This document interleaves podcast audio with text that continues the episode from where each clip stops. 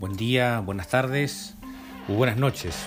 Este terapeuta coronavirus hoy se va a dedicar a hablar de la prevención de abuso sexual porque estamos frente a una otra pandemia que está viviendo no solo Uruguay, sino muchos países de Latinoamérica, que tiene que ver con la violencia y con el tema del abuso.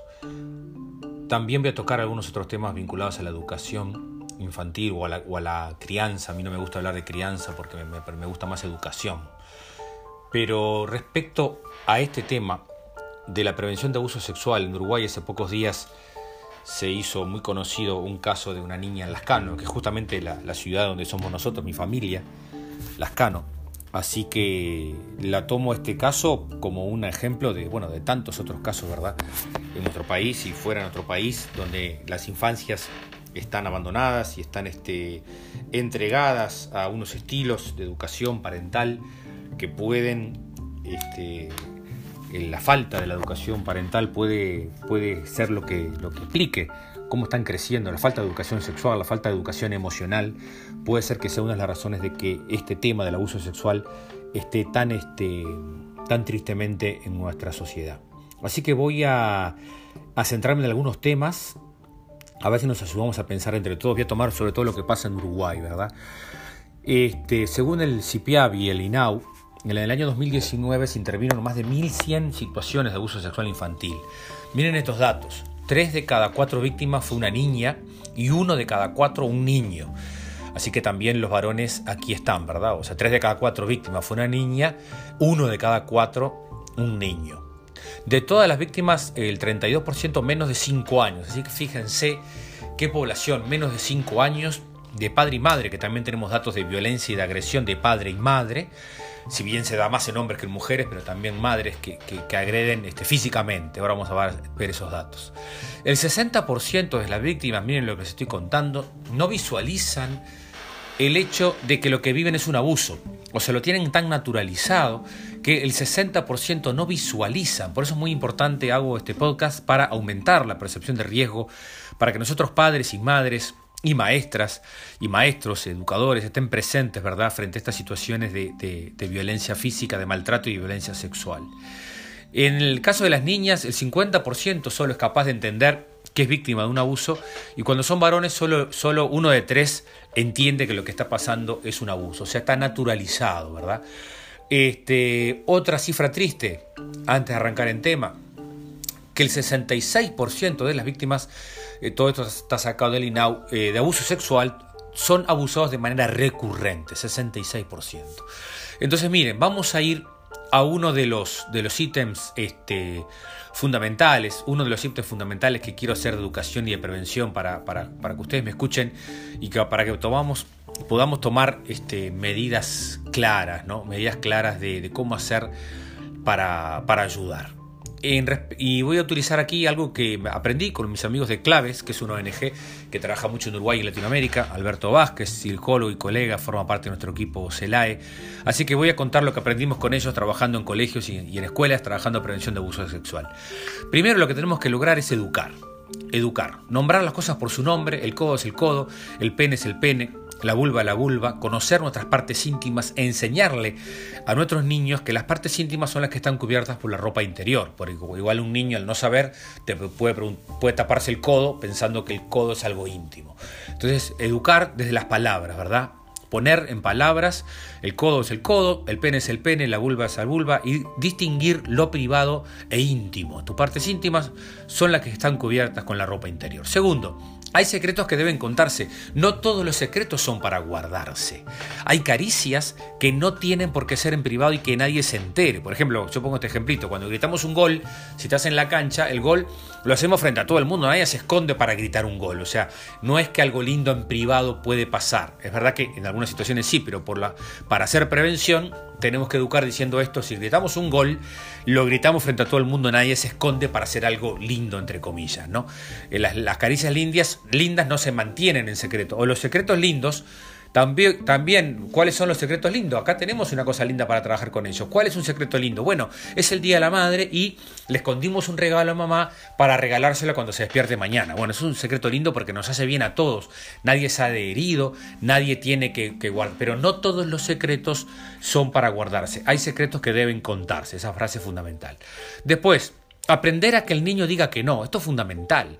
O sea, cuando los niños se educan, este, no hagas esto, no hagas lo otro, con un exceso, ¿verdad?, de un, de un, autoritarismo, no una autoridad sana, sino un autoritarismo, con, aparte con agresión física, hace todo lo que dice tu madre, hace todo lo que dice tu padre, hace todo lo que dice tu tío. Bueno, si se, si se educa en ese estilo de educación, de crianza, entonces ahí sí el niño queda más inhibido, ¿verdad? Hace todo lo que dice tu tío, todo lo que dice tu madre, o todo lo que dice tu padre, o el esposo de tu madre, entonces ahí, este, al no poder él tener un no, al no ser escuchado en ese no firmemente, bueno, no estamos ayudando que mañana el no, a que mañana se respete su no. O sea, a veces, o sea, un no, un no, firme del niño es una barrera para el abusador. Y es una reafirmación de la autoestima, ¿verdad? Cuando el niño dice que no, no quiero, no, no me gusta.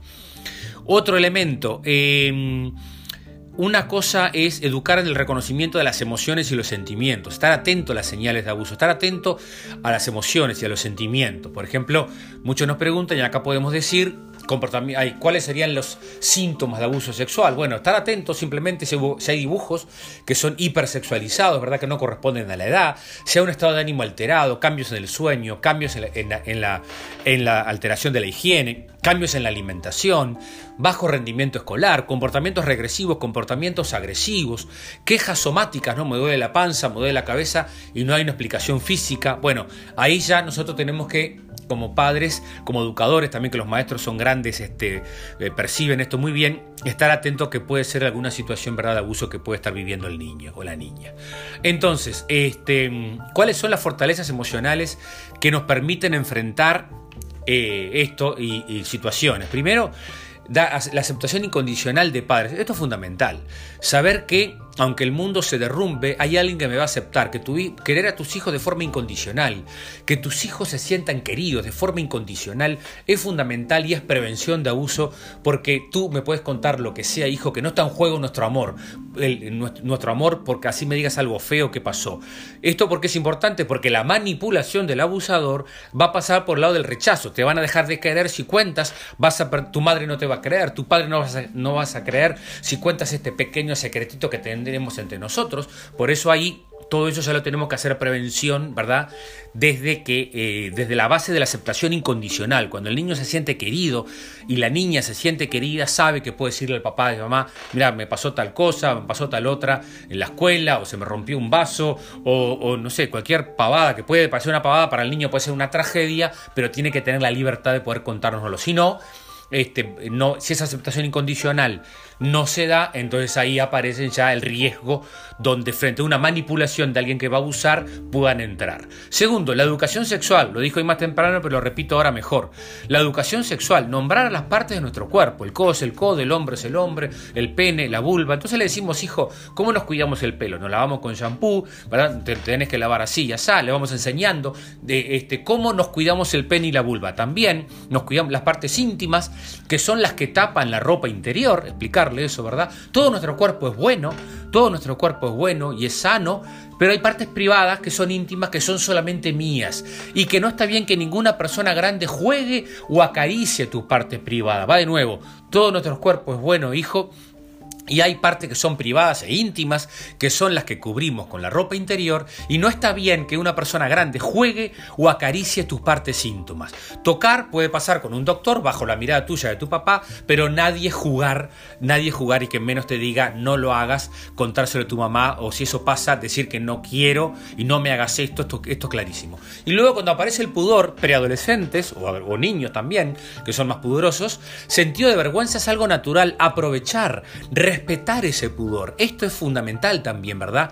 Cuando el niño dice que no quiero que me ayuden a bañarme, no quiero que me ayuden a limpiarme la cola, es fundamental. Recuerden que tenemos madres y padres que le lavan la cola a los niños de 8 o 9 años, que duermen con los niños hasta los 12 años o 10 años o 8 años en la cama grande Yo respeto la teoría del colecho, creo que el apego está en el vínculo, no está en el lecho solo. Es importante los padres que, aportan el colecho, que adoptan esa virtud que siempre tiene que estar en consenso con el papá también, ¿verdad? Porque a veces no, los padres no se animan a decir que no, pero también respeten, vayan camino hacia el desapego, porque el apego está en el vínculo, no está, en el lecho. O sea, no por mucho lecho va a tener apego. Puede dormir en su cuarto y tener apego, y puede dormir en la cama grande y ser un exceso de apego, o sea, una sobreprotección que termina el niño cuando sale a fuera, no, no lavarse la cola solo, no ser autónomo, no ser independiente. Entonces yo sé que cuesta levantarse todas las noches para educarlo cuando estamos en el proceso de que duerma en su propio cuarto. Y lo digo esto con total firmeza porque esto es prevención de abuso sexual. Después se va a dormir, que saben que el porcentaje más alto es en la propia casa. Se va a dormir a la casa del adolescente, del hermano adolescente, al cuarto del hermano adolescente, o, que justo viene un amigo o una amiga a dormir con él. Y nosotros no podemos naturalizar que hasta los 10 o 12 años dormir en la cama grande con los adultos está bien, porque después se va a la casa de un tío, a la casa de una tía, aparece la pareja del tío, la pareja del tío, y recuerden que esto es donde se, muchas veces se da lo, o sea que tenemos que desnaturalizar. Una cosa es sobreproteger y otra cosa es desproteger. Te lavas la cola solo, ah, no, me lo lava mi tío, me lo lava la esposa de papá o el esposo de papá. No, tú podés con 8 años lavarte la cola solo, podés bañarte solo, o sea, vayan ustedes viendo a qué edades de sus hijos están logrando estas actividades para con toda tranquilidad dejar de sobreproteger. Esto es prevención de abuso sexual. Después, hablar de las emociones y los sentimientos, las caricias, los mimos, ¿verdad? Enseñarle al niño a confiar en su radar interno. Si sentarme en la falda de alguien me incomoda y es, y es, y es mi madre, mi tío o mi hermano, o un amigo de mi padre o de mi madre que vino, educar a ese niño que ese radar interno es muy sano. O sea, por eso decir que no también es importante cuando los hacemos saludar a, los abuelos o saludar al tío o saludar a la tía. Si el niño dice que no, no quiero saludar, respetar eso. Nuestras familias tendrían que entender, no va a ser mal educado por dejar de saludar, decir que no al abuelo o a la abuela hoy. ¿Me explico? No tengo, no tengo que forzarlo a hacer algo que no siente, sobre todo cuando estamos educándolo en esto que va a ser fortalecer el no, porque si no mañana, ¿verdad? Lo van a seducir y con eso de que tengo que saludar a todo el mundo y no puedo decir que no, ahí puedo generar un chico con baja autoestima que después sea frágil y no pueda sostener el no frente a una posible situación de abuso. Dar habilidades para resolver conflictos y problemas, generar, a ver, protección es eso. Si, nos perdemos en el shopping, por ejemplo, hijo, ¿en quién confiarías? ¿A quién le preguntarías? Tener el celular de memoria, herramientas de resolución de conflictos. Lo que dije hoy, hay secretos que se pueden guardar y otros que no. ¿Está? Por ejemplo, un secreto que guardo cuando, cuando, cuando descubro que todos están contentos, un regalo para mamá, como dije hoy. Un secreto que no se guardan, bueno, cuando me hacen sentir mal, cuando me dan miedo, cuando me obligan a mentir.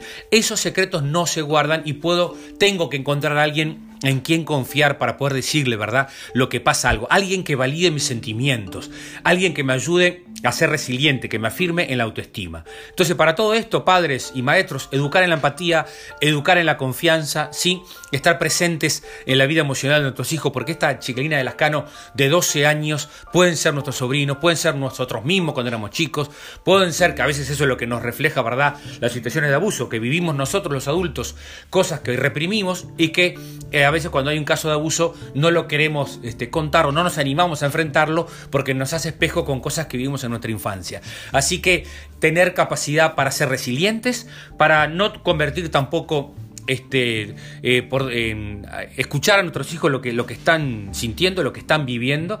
Trabajar de padre y trabajar de madre implica un cansancio amoroso permanente que es estar atento a estas conductas, a estas señales, como dije hoy, y estar todo el tiempo pensando en que podemos ayudar mucho para que nuestros hijos sean grandes, resilientes, pero también que tengan un no firme, que es gran prevención de abuso sexual, ¿no? Decir las cosas por su nombre, hay secretos que no se pueden, que no se pueden guardar, que si te hace mal, si te hacen mentir, no se deben guardar, se tienen que contar, y puedes confiar en mi hijo, puedes confiar en tu mamá. Eso es muy importante, estar atento, ¿sí?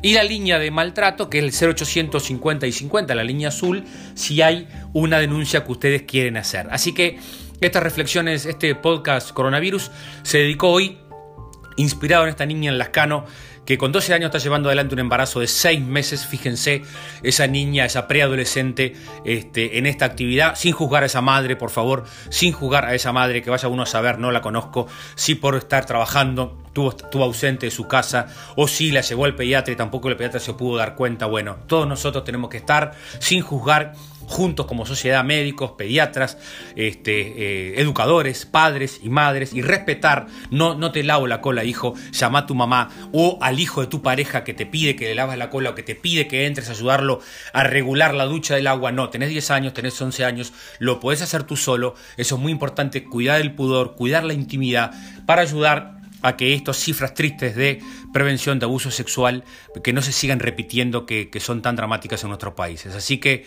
este fue el podcast de hoy hacer prevención de abuso sexual con una educación sexual que para mí tiene que ser talleres obligatorios en las escuelas, todo primaria para poder prevenir estas situaciones tristes que estamos viviendo.